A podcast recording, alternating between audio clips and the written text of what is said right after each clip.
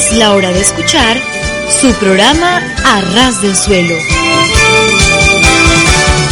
Un programa lleno de comentarios acerca de hechos y personajes que marcaron la historia del mundo.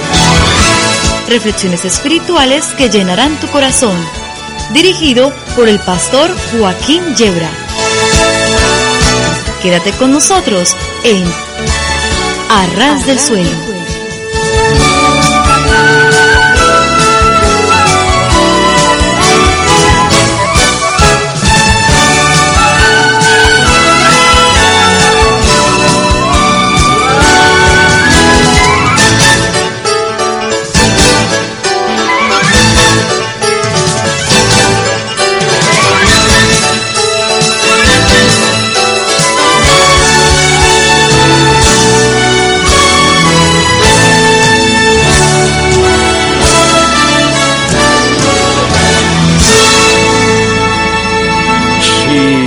Sí, sí, estar a ras del suelo es de lo mejor que nos puede ocurrir, porque si tropezamos y caemos, nos hacemos poquito daño.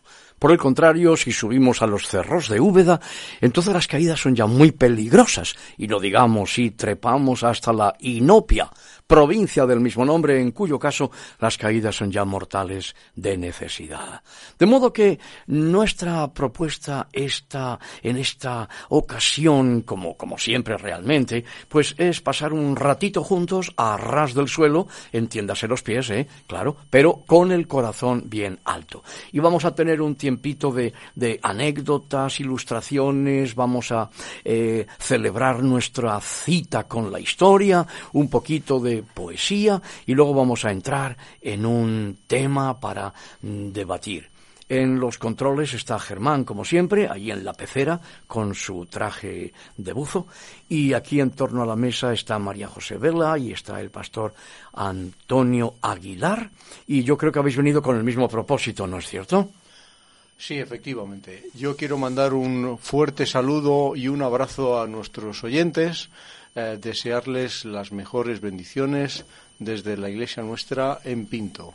Así que un abrazo y un cariñoso saludo para todos. Oye, una cosa, porque muchos de los oyentes no tienen ni la más remota idea de dónde hállase Pinto.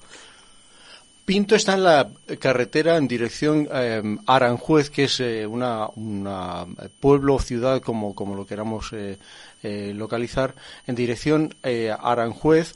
Uh, antes de eh, Pinto se encuentra la localidad de Villaverde Bajo, San Cristóbal, inmediatamente viene eh, Pinto. Pinto. Es una, un pequeño pueblo, no tan pequeño, por, puesto que tiene casi 35.000 habitantes, pero es un pueblo muy bonito y muy acogedor. Eh, y desde aquí extiendo una invitación a todo aquel que nos quiera llamar y con mucho eh, cariño y con mucho amor pues estaremos para atenderle en la calle Palos de la Frontera número 2.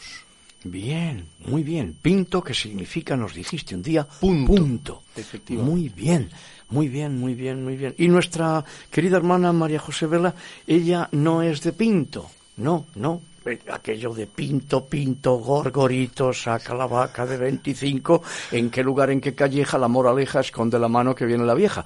Bueno, son, son coplillas matritenses. Eh, María José Vela es mm, granadina, es de Graná, que es como se dice en Granada, ¿verdad? Se dice Graná, Graná. Pero lleva muchos años viviendo en Madrid. ¿Cuánto tiempo llevas viviendo en Madrid, María José? Pues eh, alrededor de, de 40, yo creo. 40 años. Sí, o sea, viniste aquí sí. antes de nacer. Sí, sí, sí, estaba. Era, antes de que mis padres tuviesen ese pensamiento, yo ya estaba aquí. No, no es cierto, ya, ya habías. Es que no, quería quitarte años, quería ser cortés, quería practicar la elegancia de la cortesía. ¿Y por qué muchas personas se quitarán años? María José, ¿por qué crees tú que eso es así? Es lógico y normal. ¿Es lógico y normal? Sí, sí, eso, Bueno. es, eso, eso forma parte de, del ser femenino. Tú sabes que un amigo mío fue a una clínica de rejuvenecimiento en Suiza. Y preguntó eh, cuánto le costaba un tratamiento para quitarle 20 años. Y le dijeron que 90.000 euros. Tú, oye, qué cantidad tan enorme de dinero. Entonces él dijo, bueno, y, y para quitarme para quitarme 5 años, bueno, eso es más barato, son solo 10.000 euros. Y dice, bueno, y, y con estos 50 que tengo en el bolsillo, y le dijeron, pues les podemos quitar 15 minutos. Pobrecillo, volvió muy decepcionado. Em, Tú sabes que yo nunca me quito años. ¿Por qué Mm. será? Porque estás muy seguro de ti mismo. Caramba, caramba. Hay que estar a ras del suelo, entiéndase los pies, pero con el corazón bien alto para descubrir estas cosas. Hay unas cremas maravillosas ahora, de baba de caracol. Pero ¿qué, y, qué hago yo con esa crema? Son Pobres maravillosas. caracoles. Tú sabes que un amigo mío también se dio esa crema en la cabeza porque pensaba que era para regenerar el cuero cabelludo y pensaba que le iba a brotar la pelambrera. ¿Y sabes lo que le ocurrió? ¿Qué le ocurre? Pues que se le llenó la cabeza de baba de caracol, el pobrecillo, y luego tuvo que buscar jabones y ungüentos eh, para lograr eliminar aquello. No, bueno, bromas aparte, porque hoy estamos bromeando. Em, porque creemos que hay tiempo también para la broma. Creemos que hay tiempo para reír. Lo dice la palabra del Señor. Pues ahora, vosotros sabéis lo que decía mi pastor. Me decía que en los círculos religiosos donde no hay lugar para que haya humor, esos círculos religiosos son sectarios siempre. Porque tienen la tendencia a convertirlo todo en trascendente. Y todo no es trascendente, perdónenme, para nada. A cosas que están en el borde, en la frontera entre lo trascendente y lo no trascendente, eh, sería la tortilla paisana, que aquí la paisana ha traído para, para que la Una tortilla de hormigas. para que nos deleitemos. No, las hormigas están en el campo, hombre. El campo. En el campo. Bueno, bueno. Alguno no va a comer hoy tortilla. Oye, ahora que hablas del humor, Bueno, yo no voy a comer porque hoy no me toca. Ah, ¿no? No, hoy no Te me toca toca. el Ahora no, depende del día y de la hora y de tú hablabas del humor. ¿Humor y amor están muy cerca? cosas. Mm, Yo creo que a veces sí. Creo que a veces sí, sin duda. Ya sabes que el humor puede ser también pues una, una afección de la piel que te eh, insta a estar rascándote todo el día. De modo que mejor es tener humor de reírse eh, con una buena H en el alma. Eh, el buen humor. Al mismo tiempo, creo que hay lugar para que los cristianos hagamos humor. Estoy pensando en los libros de anécdotas que provocan muchas sonrisas y también risa del pastor Antonio Gómez. Un, eh, humor religiosamente sano y Dios me hizo reír, todos estos libros de anécdotas y de chascarrillos que son extraordinarios, porque existe la posibilidad de un humor limpio, de un humor sano, sin tener que recurrir a vulgaridades o a, eh, en fin, palabras malsonantes, eh, etcétera. Eh, María José, después de los años que vives en Madrid, ¿cómo podrías tú definir Madrid en una frase, en una sola frase? ¿Eh? Vamos mejor a dejarte que lo pienses y luego después volvemos a la pregunta, porque ahora queremos entrar en algunas anécdotas para nuestra enseñanza.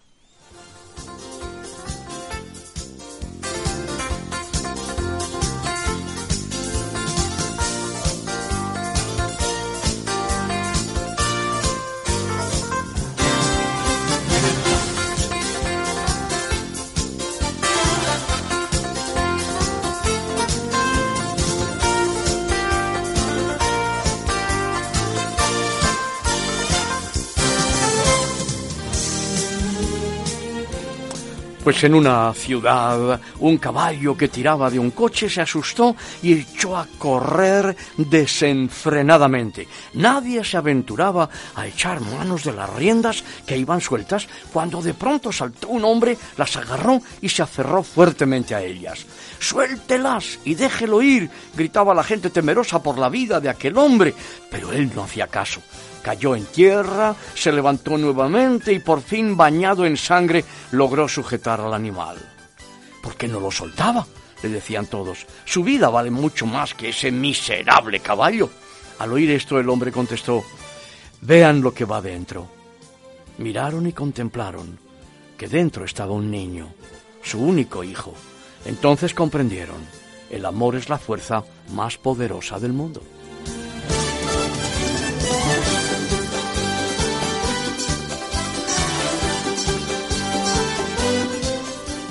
Oye, me encanta esta música, esta melodía que Germán ha escogido. Es optimista, es magnífica para escucharla temprano por la mañana y a cualquier hora del día. Claro que hay algunas personas que cuando se levantan por la mañana gruñen gruñen. Yo tengo un magnífico amigo, le quiero muchísimo, y la primera vez que coincidimos en el desayuno, recién levantados de la cama, estábamos sentados a la mesa y yo traté de iniciar una conversación matutina y él pues me contestó con un gruñido. Ah, pero, pero oye, ¿qué te pasa? Ah, pero ¿qué te ocurre? Hasta que ya su esposa nos dijo a mi esposa y a mí, eh, eh, es así, él por las mañanas cuando se levanta, pues eh, emite estos gruñidos y después de un ratito ya vuelve en sí y es la persona más encantadora de la vida. De modo que hay melodías para la mañana, hay melodías para la tarde, hay melodías para la noche y luego están los ronquidos que son las melodías naturales durante el sueño. Bueno, os cuento que una joven a cuyas manos llegó un libro que se le había recomendado como muy interesante, se puso a leerlo con interés, pero muy pronto eh, este se trocó en desencanto y sin haber acabado de leerlo lo cerró bruscamente exclamando es el libro más insípido que he leído en mi vida. Al cabo de algunos años, esta señorita entabló relaciones amorosas con un joven que resultó ser el autor de aquel libro insípido. Con nuevo interés, renovó la lectura del abandonado volumen y al concluir exclamó, jamás había leído un libro tan hermoso. Y sabéis, esto es lo que suele ocurrir a muchas personas con la Biblia, la santa palabra de Dios. Comenzaron a leerla hace mucho tiempo, encontraron pues que el libro les resultaba insípido, y es por una razón solamente, es que no conocían al autor. Así de fácil.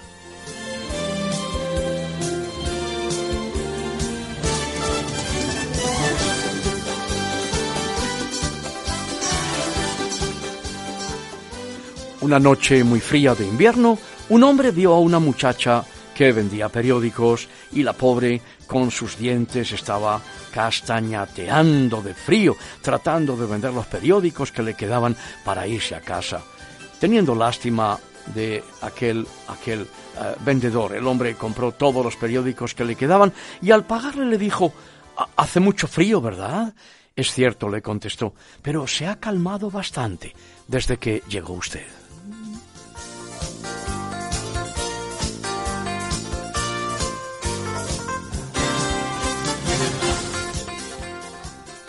Un artista llamó a sus hijos y les dijo, Hijos míos, ¿amáis a vuestro padre de veras? Cuando ellos le expresaron su cariño filial y lo reafirmaron, el padre dio a cada uno un pedazo de arcilla, diciéndoles así, Háganme una imagen de vuestro amor. Se fueron pues a sus habitaciones y uno dijo, Estoy muy ocupado ahora, la haré después. De cualquier manera, papá está obrando de manera muy rara. Otro dijo, seguramente no querrá tener la imagen hoy, la haré mañana. Pero el otro, tan pronto llegó a su habitación, empezó a modelar la imagen misma de su padre. Pasaros algunos días, el padre los llamó pidiéndoles la imagen de su amor. Los muchachos fueron a sus habitaciones y los dos primeros trajeron el pedacito de barro demasiado duro ya para poder moldearlo. Pero el tercero trajo la imagen de su padre, la cual puso en el lugar de honor del hogar. Esto llenó de felicidad a su padre, claro, y a mí y a cualquier padre, cómo no.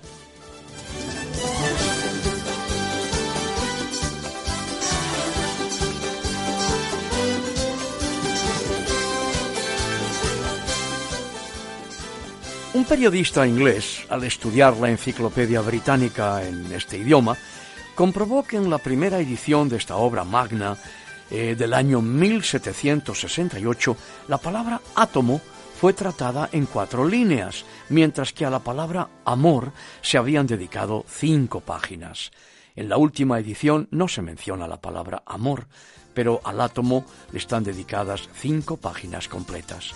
Un periodista alemán se sintió muy afectado al leer esta noticia. Tomando el léxico de Brockhaus de 1943, encontró exactamente lo mismo. Acerca del átomo había abundante material, pero la palabra amor faltaba por completo. La edición de 1913 todavía tiene una cuarta parte de columna sobre la palabra amor, mientras el artículo acerca de los átomos cubre cuatro columnas.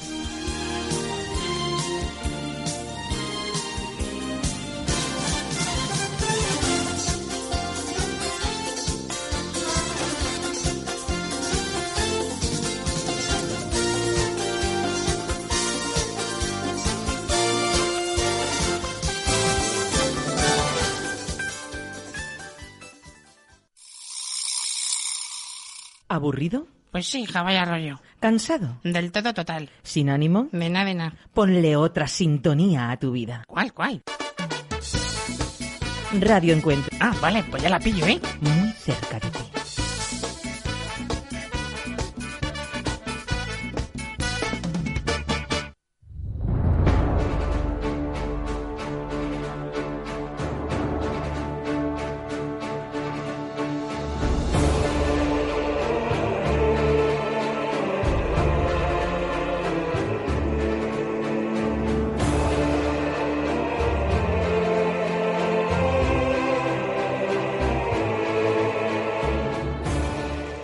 Este es el momento en el que a ras del suelo, entiéndase los pies, pero con el corazón bien alto, tenemos nuestra cita con la historia.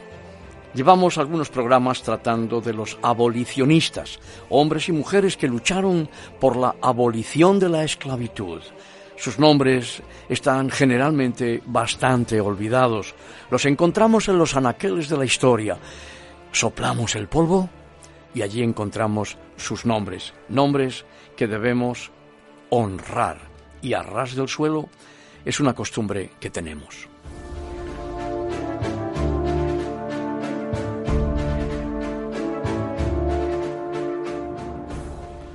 En esta ocasión vamos a hablar de Gabriel Rodríguez, nacido en Valencia en el año 1829 y fallecido en Madrid en el año 1901 su familia se trasladó de Valencia a Madrid cuando tenía apenas unos meses. Eh, Gabriel Rodríguez destacó en varias profesiones. Como ingeniero llegó a ser profesor de la Escuela de Ingenieros de Caminos, donde tuvo como discípulo a Echegaray. Como economista fue catedrático y destacado miembro del grupo de economistas librecambistas. Como político fue diputado en los años 1869 y 1871 y senador por Puerto Rico. Subsecretario de Hacienda con Laureano Figuerola en el gobierno revolucionario provisional del año 1868, si bien rehusó en dos ocasiones ser ministro. Tras haberse abogado en 1872 se especializó en asuntos de carácter contencioso administrativo relacionados con las obras públicas, creando un prestigioso bufete en el que tuvo de pasante a Ramón Costa, con quien le unía el que dirigiese el boletín de la Institución Libre de Enseñanza, entidad con la que Gabriel Rodríguez colaboraba tanto en el plano docente como en el de buscar su viabilidad económica. Como musicólogo llegó a impartir clases en la Institución Libre de Enseñanza y ciclos de conferencias. Em, fue vocal de la Junta Fundacional de la Sociedad Abolicionista Española el día 2 de abril de 1865 y de la del 23 de octubre de 1868. Fue vicepresidente en la elegida en el año 1870 y miembro de la comisión ejecutiva que esta Junta acordó constituir. Tras la restauración, cuando terminó la suspensión de las actividades de la sociedad, fue vocal de la Junta que se constituyó en el año 1880 y se remodeló en el año 1881. Fue un destacado miembro del Ateneo eh, de Madrid que actualmente conserva como una de las conferencias históricas de, de, la entidad, la de Gabriel Rodríguez, precisamente sobre el tema de la abolición de la esclavitud fundador de la Asociación para la Reforma de los Aranceles de Aduana y de la Sociedad Libre de Economía Política, de la que fue secretario de la Junta Directiva durante diez años.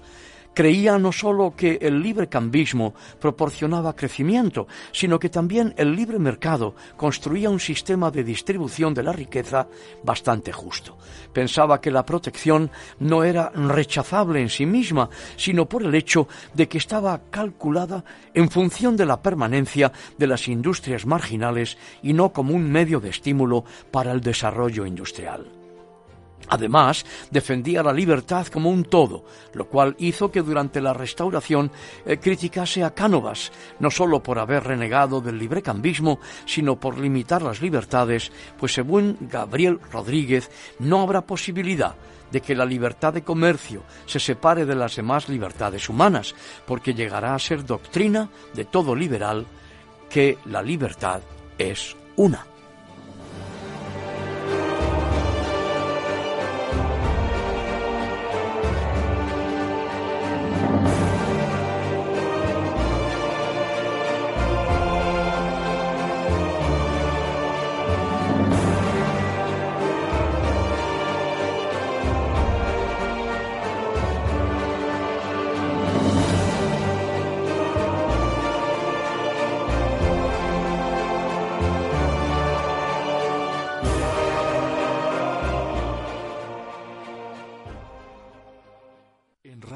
Encuentro nos gusta sembrar vida. de verdad tú eres Dios y eres Salvador, pues ven a mí y sácame de este atolladero. Fue a partir de este momento que yo pude abrazar a las personas que me habían hecho. La mayor bendición en todos los sentidos de la forma en que yo he aprendido a ver la vida desde entonces hasta ahora se lo debo al tiempo que estuve cuidando a mi madre y para mí fue una tremenda bendición. Los últimos años fueron realmente una alegría, una satisfacción. La muerte no es más que la entrada a la vida futura y depende del paso que has dado durante tu vida el que estés en el cielo o en el infierno. Llámanos al 914220525 o escríbenos a radioencuentro@terra.es.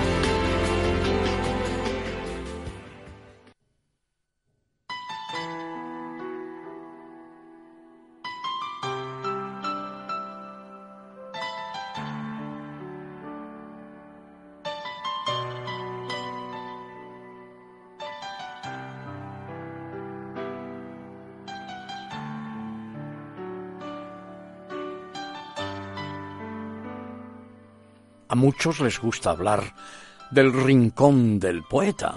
Nosotros vamos al rincón y le invitamos a salir. Y en esta ocasión, a ras del suelo, entiéndase los pies, pero con el corazón bien alto, hay un par de poemas para compartir. El primero de ellos es muy breve, extraordinariamente breve, de una mujer extraordinaria, Hildegarda von Bingen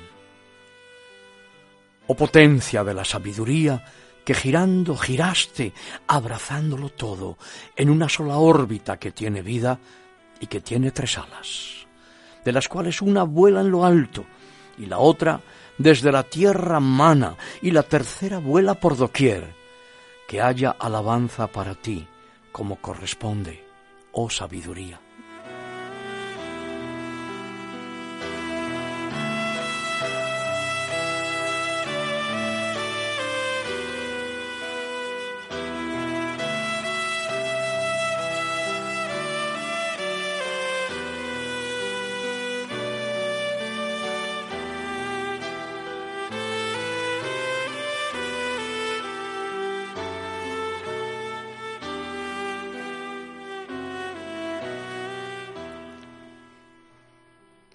El segundo poema es de Teresa de Calcuta. Señor, cuando tenga hambre, dame a alguien que tenga necesidad de alimento. Cuando tenga yo sed, mándame a alguien que tenga necesidad de bebida.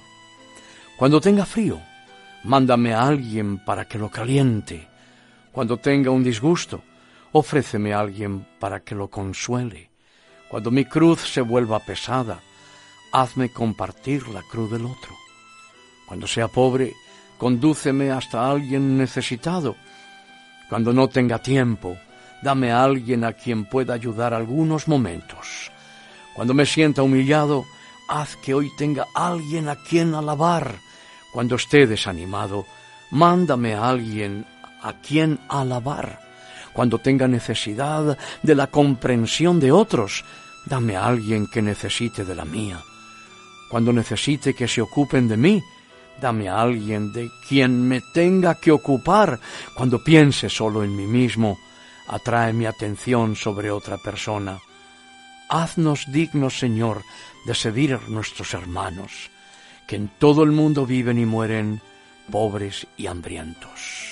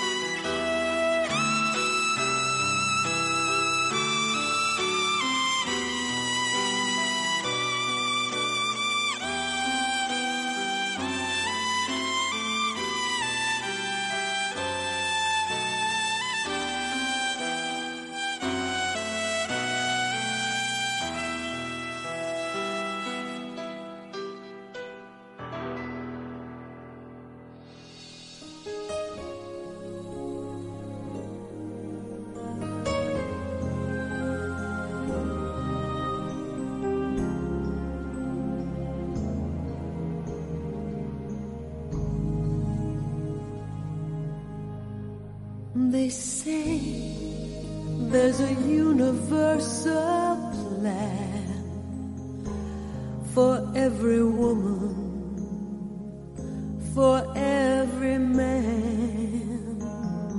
I do believe there's a higher power, but in our darkest hour, it's hard to understand. So we start to question, start to doubt. We lose faith in what life's all about. Why did the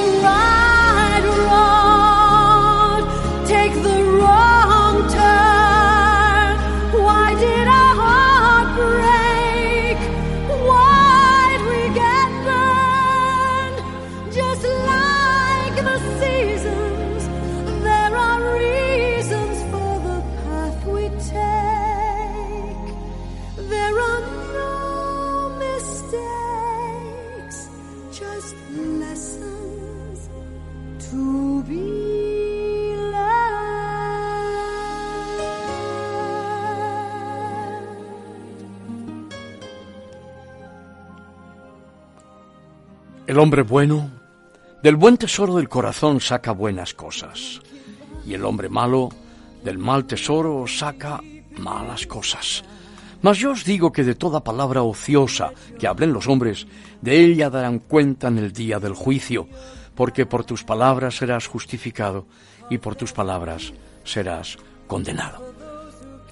Esta es una cita del Evangelio de Mateo, capítulo 12, versículos 35 al 37, y son palabras de nuestro Señor Jesucristo. Dice la tradición de los sabios de Israel que cada vez que uno habla mal de otro es como si se asesinara a tres personas. Oye, Joaquín, eh, eso que acabas de, de citar suena como muy curioso. Cada vez que alguien habla mal de otro es como si asesinara a tres personas. Pero, ¿puedes explicarlo un poquito más? ¿Lo puedes ampliar? Yo creo que sí. Vamos, si tú me lo pides, Pues claro. naturalmente que sí. Es verdad, sí, así lo dice el Talmud, el libro de sabiduría hebrea. Eh, hablar mal de otro, eh, eh, murmurar, cuchichear, la chismografía. Efectivamente, es como si se matara la persona eh, que habla mal. Es decir, es como si quien hablara estuviera matándose a sí mismo delante del Señor. Recordemos que el buen Dios nos ha otorgado la facultad del habla para bendición. Ben decir, decir bien. Pero hay muerte, espiritualmente hablando, cuando semejante facultad se emplea para provocar discordia entre dos o más personas, para rebajarlas o para entremeterse en las cuestiones personales e íntimas de los demás. En otro nivel, en otro plano, diríamos, estamos matando a esa persona o personas a ojos de quienes están escuchando. Ahora, yo creo escuchándote que eh, no sé si estoy en lo correcto, pero el que chismea o el que lleva chismes, al fin y al cabo no hace otra cosa que eh, difamar. Eh, y todo el mundo presta atención al chisme, sea cierto o no sea cierto. Ahora, en este sentido, ¿por qué somos tan dados a escuchar lo malo de los demás? ¿Por qué nos, eh, es como si nos eh, atrajera eh, lo malo que nos están contando de las personas y, y prestamos sin querer muchas veces atención a lo que nos están diciendo? Efectivamente, sí, es muy triste, pero no, como tú dices, nunca faltan personas interesadas en escuchar el jugoso chisme. Tampoco faltan quienes suelen estar dispuestos a hacer circular los chismes y las habla- habladurías, porque de esa manera eh, sencillamente se convierten en centros de atención. Si en el fondo no es nada más que eso, pretender ser centro de atención.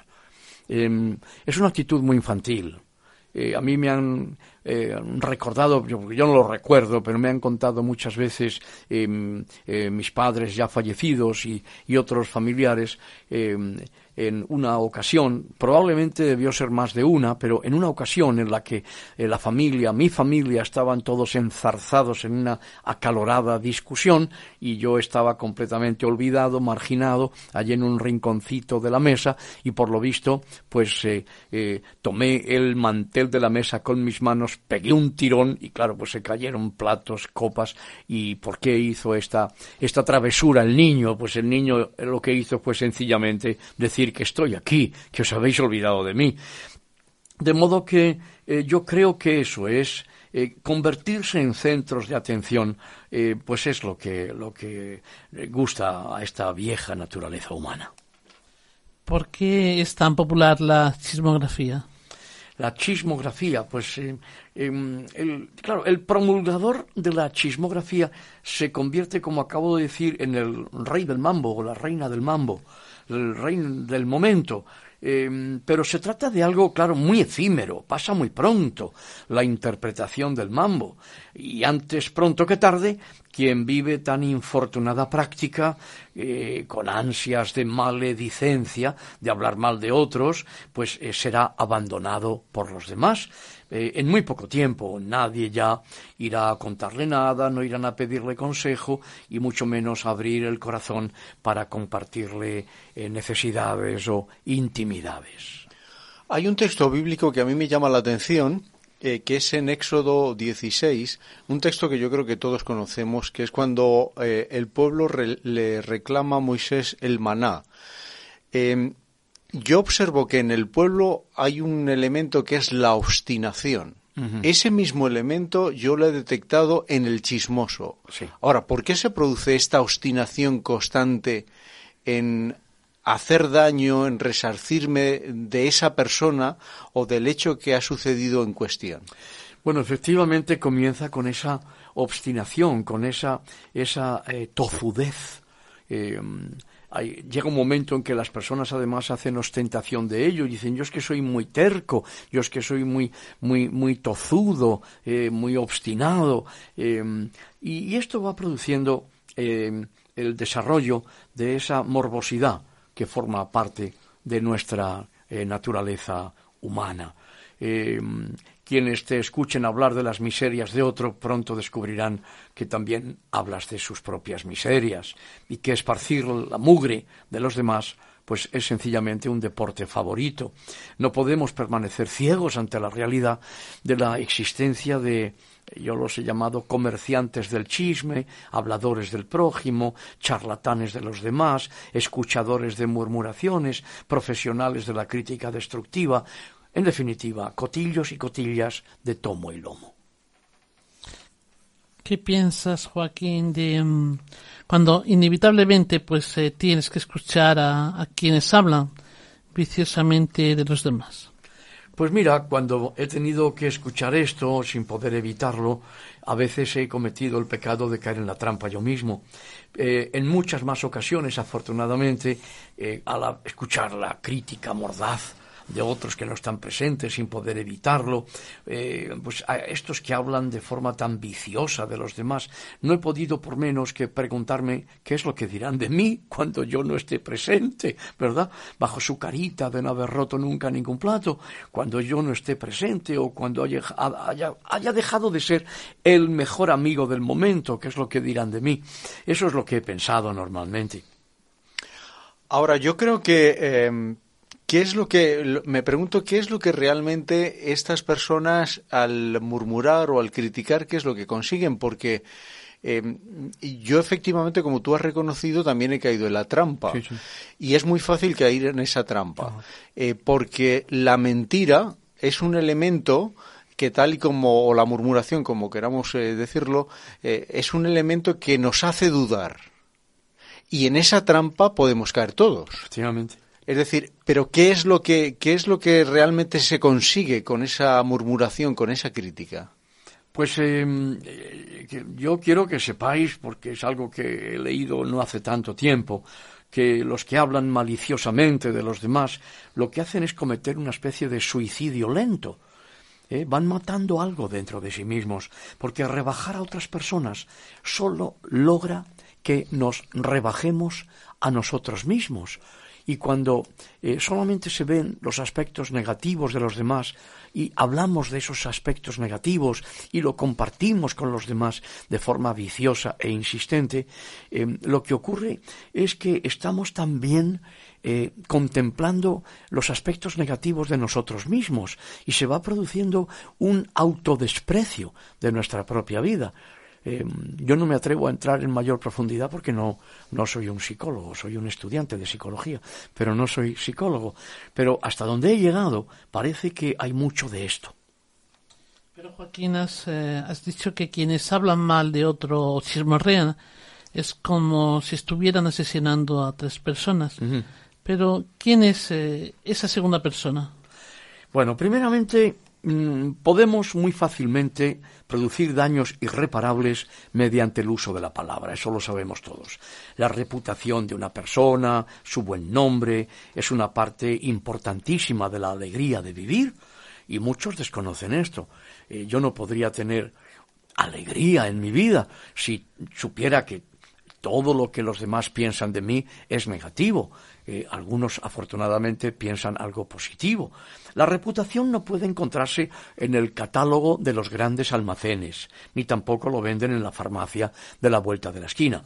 Podemos ganar dinero y podemos ganarlo mucho más rápidamente de lo que nos cuesta adquirir una reputación, una, una reputación de honradez, de honestidad, de integridad, de seriedad la reputación de ser un buen marido, una buena esposa, unos buenos padres, unos buenos hijos, hombres y mujeres de rectitud. Algo que se desarrolla a lo largo de los años y que, sin embargo, se puede destruir en un momento, en un abrir y cerrar de ojos, mediante esa vil práctica de la chismografía, y voy a decir la chismografía ociosa, porque el ocio y la chismografía son compañeros de camino, me atrevería a decir que en la inmensa mayoría de los casos. Estaba pensando mientras que tú estabas hablando eh, con respecto a reparar el daño provocado y estaba pensando en aquella anécdota eh, de aquella almohada llena de plumas Ajá. en la que uno la sacude y eh, a ver luego cómo te las apañas en el caso de que tú quisieras meter todas esas plumas en esa almohada. Sería prácticamente imposible. Y sobre todo si es por el camino, ¿verdad? Y, hace aire y, se esparcen. Es decir, sin querer, todos podemos en algún momento hacer un daño que después no vamos a poder reparar. Evidentemente, eh, ese daño, si somos conscientes que lo hemos provocado, yo entiendo que si yo me llamo cristiano, que si yo pretendo vivir conforme a los deseos de Dios, yo debería acercarme después a esa persona y reparar ese daño. Efectivamente, sí, la reparación, la restauración, la restitución es parte del arrepentimiento.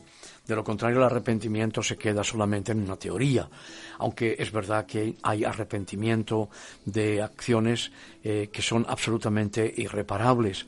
El hombre que ha asesinado, ha quitado la vida a alguien, puede arrepentirse y debe hacerlo, y naturalmente hay perdón para el que se arrepiente, y hay perdón en la sangre de Cristo, pero la restitución en ese caso será absolutamente imposible porque la vida está solo en las manos de Dios. Ahora, mm, como tú dices, dependiendo de circunstancias, puede que llegue a ser imposible reparar el daño provocado. Yo recuerdo a un amigo japonés que hace muchos años me enseñó un modismo, un giro idiomático de la lengua japonesa, para referirse a una persona cuya reputación ha sido muy dañada. Eh, y en japonés se dice que esa persona ha perdido su cara, ha perdido su rostro. Y creo que yo no, creo que no es menester que estemos muy familiarizados con la lingüística japonesa y la cultura de esa nación para comprender el sentido de esa tendencia. Es emborronar la cara de una persona. Eso es eh, lo que produce la chismografía acerca de, de un ser humano. ¿Quién, ¿Quién es la tercera persona a quien asesinamos cuando hablamos mal de alguien o colaboramos eh, a extender la chismografía? La chismografía, la crítica traidora, la murmuración maligna, el cotilleo ocioso, la difamación, eh, pues mira, quienes más daño sufren eh, a largo plazo son quienes escuchan plácidamente los chismes, las críticas y las murmuraciones.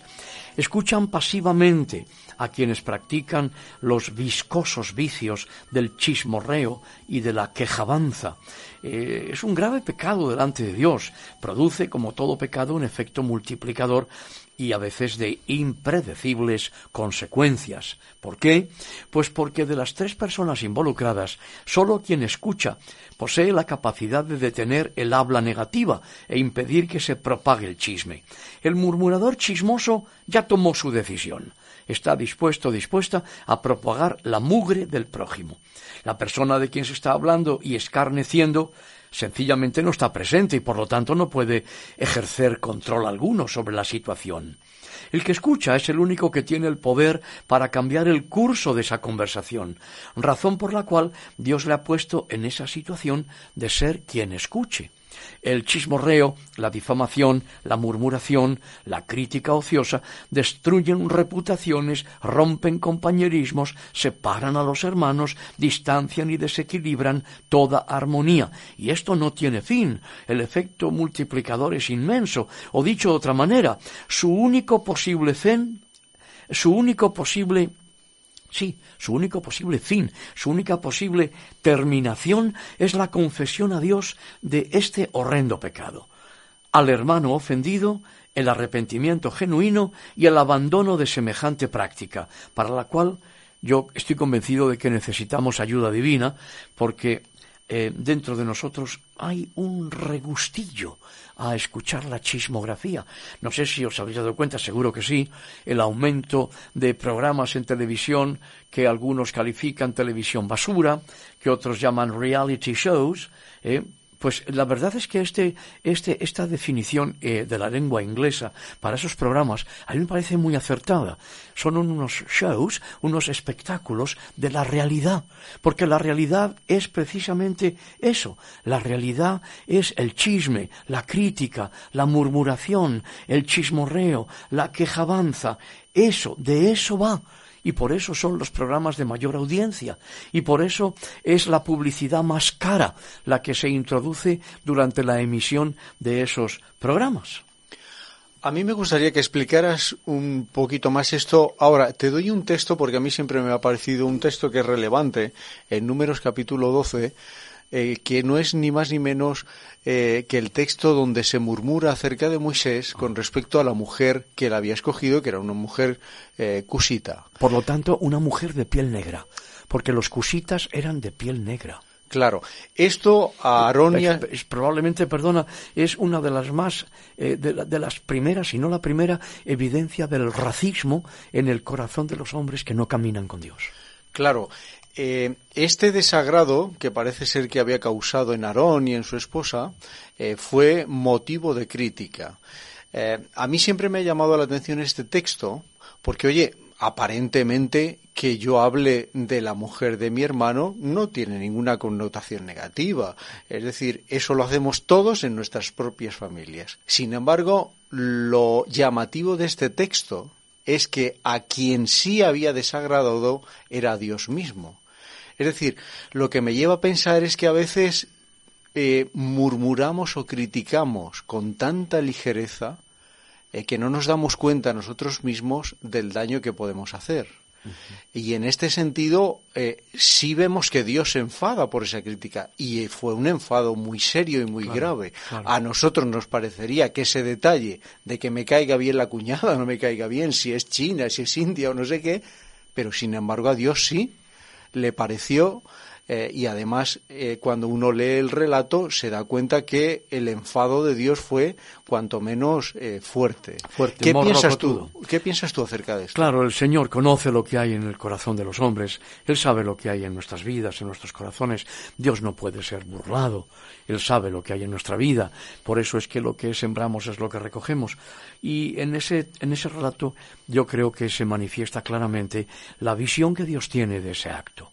Eh, seguramente que los críticos eh, de, de Moisés, sus propios hermanos, pues eh, eh, están tratando de ocultar, como suelen hacer todos los racistas, que hay un motivo mm, de, de raza, de cultura, de, de etnia, por el que rechazan a esa mujer y lo han tapado de otra manera, lo han ocultado de alguna forma. Pero Dios sabe que en el último análisis Él solo puede hacer el último análisis, solo Dios.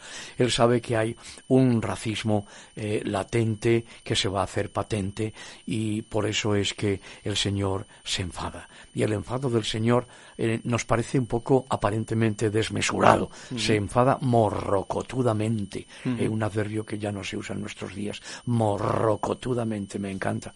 eh, porque Él sabe que hay una, un rechazo racista en este sentido. Eh, los que en el texto y no saben, no conocen este detalle acerca de la tribu de los cusitas y quiénes eran, al eh, leer el texto queda un poco eh, en vacío. Bueno, ¿y a qué se debe este, esta crítica mordaz, ¿no? De, de- por la mujer que, que ha escogido el siervo de Dios. Y claro, conociendo esto nos damos cuenta por qué, por qué es. Podemos encontrar eh, enseñanzas claras con respecto a la chismografía de las Sagradas Escrituras. Em, sí, naturalmente que sí. Pero a mí me gustaría anticipar algo a la respuesta a tu pregunta. Y es eh, eh, cuando hablamos mal de nosotros mismos. Que esto pasa inadvertido muchas veces a, muchos hermanos. Em, va un poquito de la mano de la práctica de la chismografía, que no se me enfade nadie.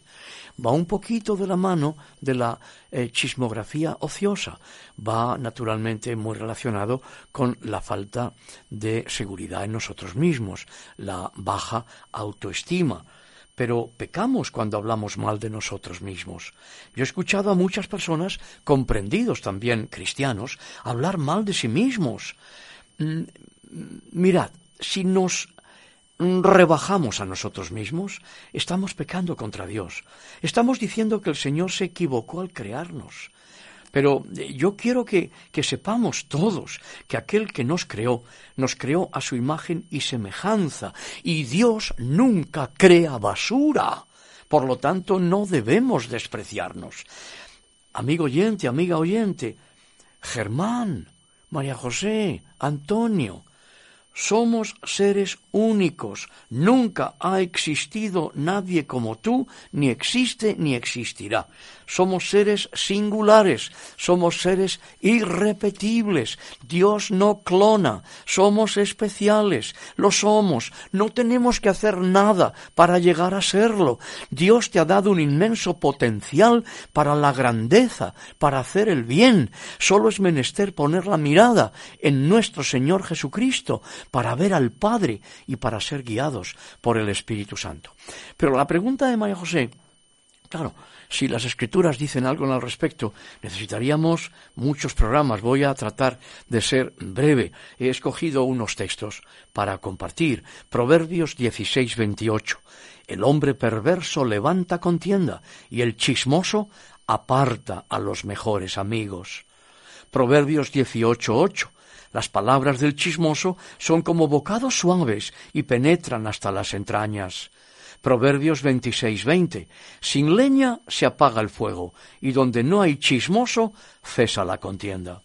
En la primera carta de Pablo a Timoteo, capítulo 5, versículo 13, también aprenden a ser ociosas, andando de casa en casa, hoy diríamos y de teléfono en teléfono, y de chat en chat, y de Facebook en Facebook y de, bueno, cualquier artilugio del momento. Y no solamente ociosas, sino también chismosas y entremetidas, hablando lo que no debieran. Y creo que estos adjetivos en femenino debemos ponerlos en masculino también, claro está. Pablo escribe a los Filipenses, capítulo 2 y versículo 14, y les dice, haced todo sin murmuraciones ni contiendas.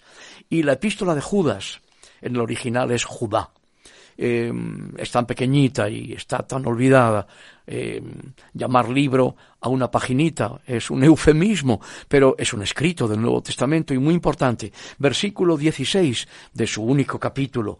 Estos son murmuradores, querellosos, que andan según sus propios deseos, cuya boca habla cosas infladas, adulando a las personas para sacar provecho y el apóstol Santiago. Tampoco gustaba mucho la epístola de Santiago. Hubo uno que dijo que era epístola de paja.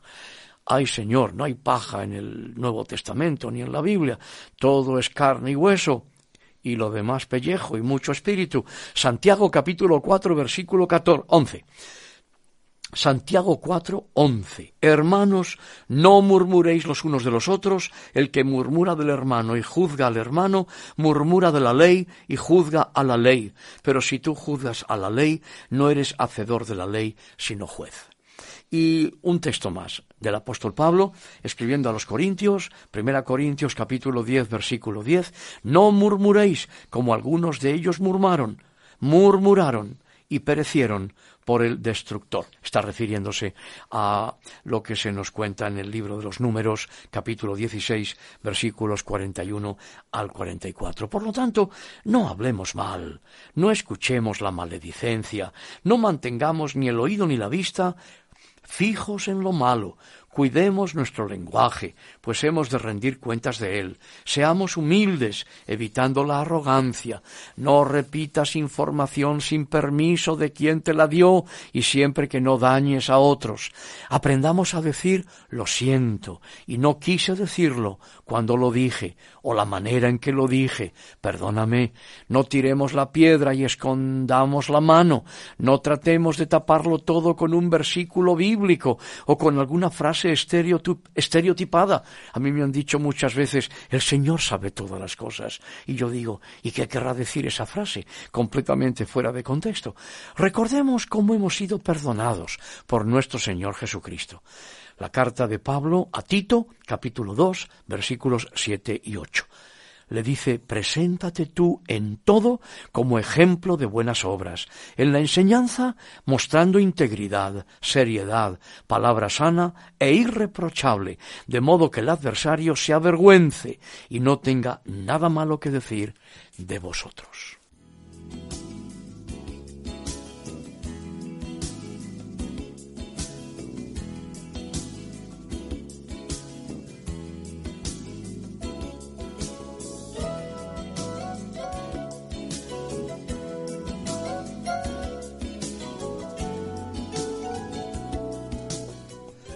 Nos gustaría mucho tener noticias vuestras. Así que vamos a daros unas cuantas direcciones. Info arroba arrasdelsuelo.com Info arroba arrasdelsuelo.com Otra dirección www.ebenecer-medioes.org www.ebenecer-medioes.org y una tercera, www.arrasdelsuelo.com www.arrasdelsuelo.com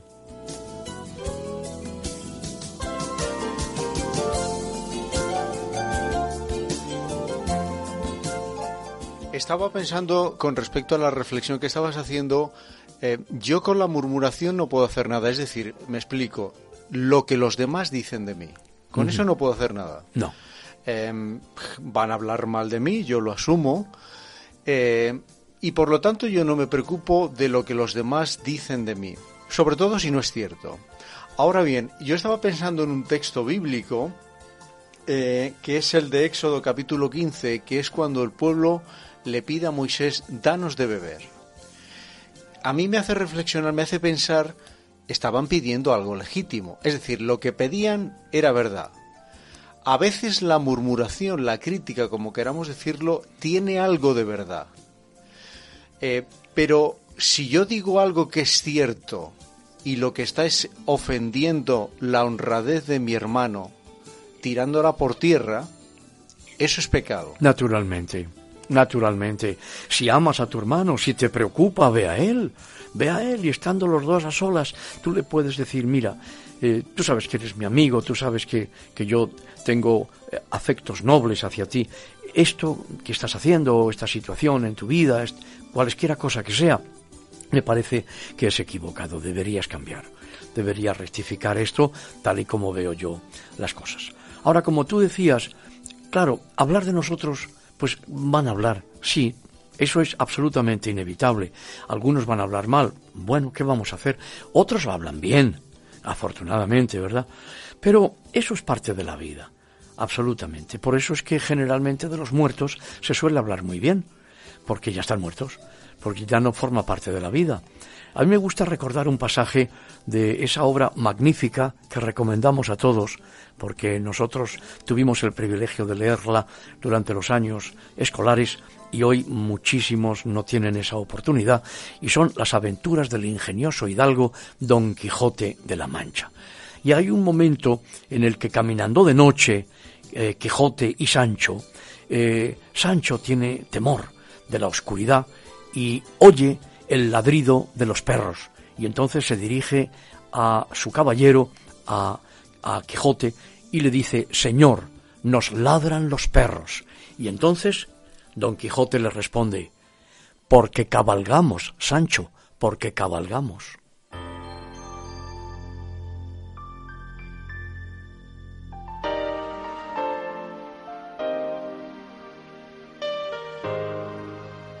Hemos pasado un tiempo estupendo a ras del suelo, entiéndase los pies, pero con el corazón bien alto, y todas las cosas buenas tienen su fin.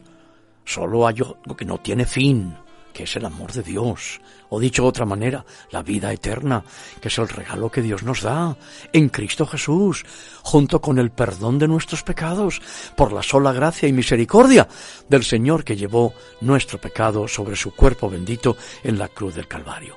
Amigo oyente, amiga oyente, si te has visto retratado de alguna manera en estos tres personajes, estos tres que mueren por el chisme, por la murmuración, pues nosotros te invitamos a que le pidas perdón al Señor y le pidas que te dé de su gracia para no participar del chisme, de la chismografía. El Señor te lo va a dar. Te va a conceder esto porque está en su corazón, Él lo quiere dar. Y Él ha dicho que el que busca halla, que al que pide se le da. Y por lo tanto, si tú pides, lo vas a recibir. Está delante de ti. No sé si tú has invitado a Jesucristo a tu corazón alguna vez, eh, o no lo has hecho nunca. O quizás lo hiciste una vez y te fuiste lejos. Hoy es un magnífico momento para invitar a Jesucristo a tu corazón, pedirle que te perdone, y eh, recibirle como tu Señor y Salvador personal y eterno, el que en la cruz del Calvario dio su vida por ti, el que derramó su sangre por ti, por mí, por todos, para limpiarnos de todo pecado y para darnos eh, la vida eterna, juntamente con Él. Si eres de los que hicieron un día esa sabia decisión, pero te has ido lejos, vuelve en este día, date la vuelta. Es sencillo, estamos a ras del suelo, pero eso sí, con el corazón bien alto. ¿Volveremos a encontrarnos de nuevo? Sí, será con el favor de Dios, claro está. Sin su favor sería imposible. ¿Y cómo será? Pues en esta misma emisora donde nos escuchas, a la misma hora, los mismos momentos, a ras del suelo, entiéndase los pies, pero con el corazón bien alto. Hasta entonces, que el Señor os bendiga y os guarde. Amén. Adiós. Gracias por acompañarnos en una emisión más de Arras del Suelo, dirigido por el pastor Joaquín Yebra. En nuestro próximo encuentro tendremos más noticias de interés para ustedes. Hasta entonces.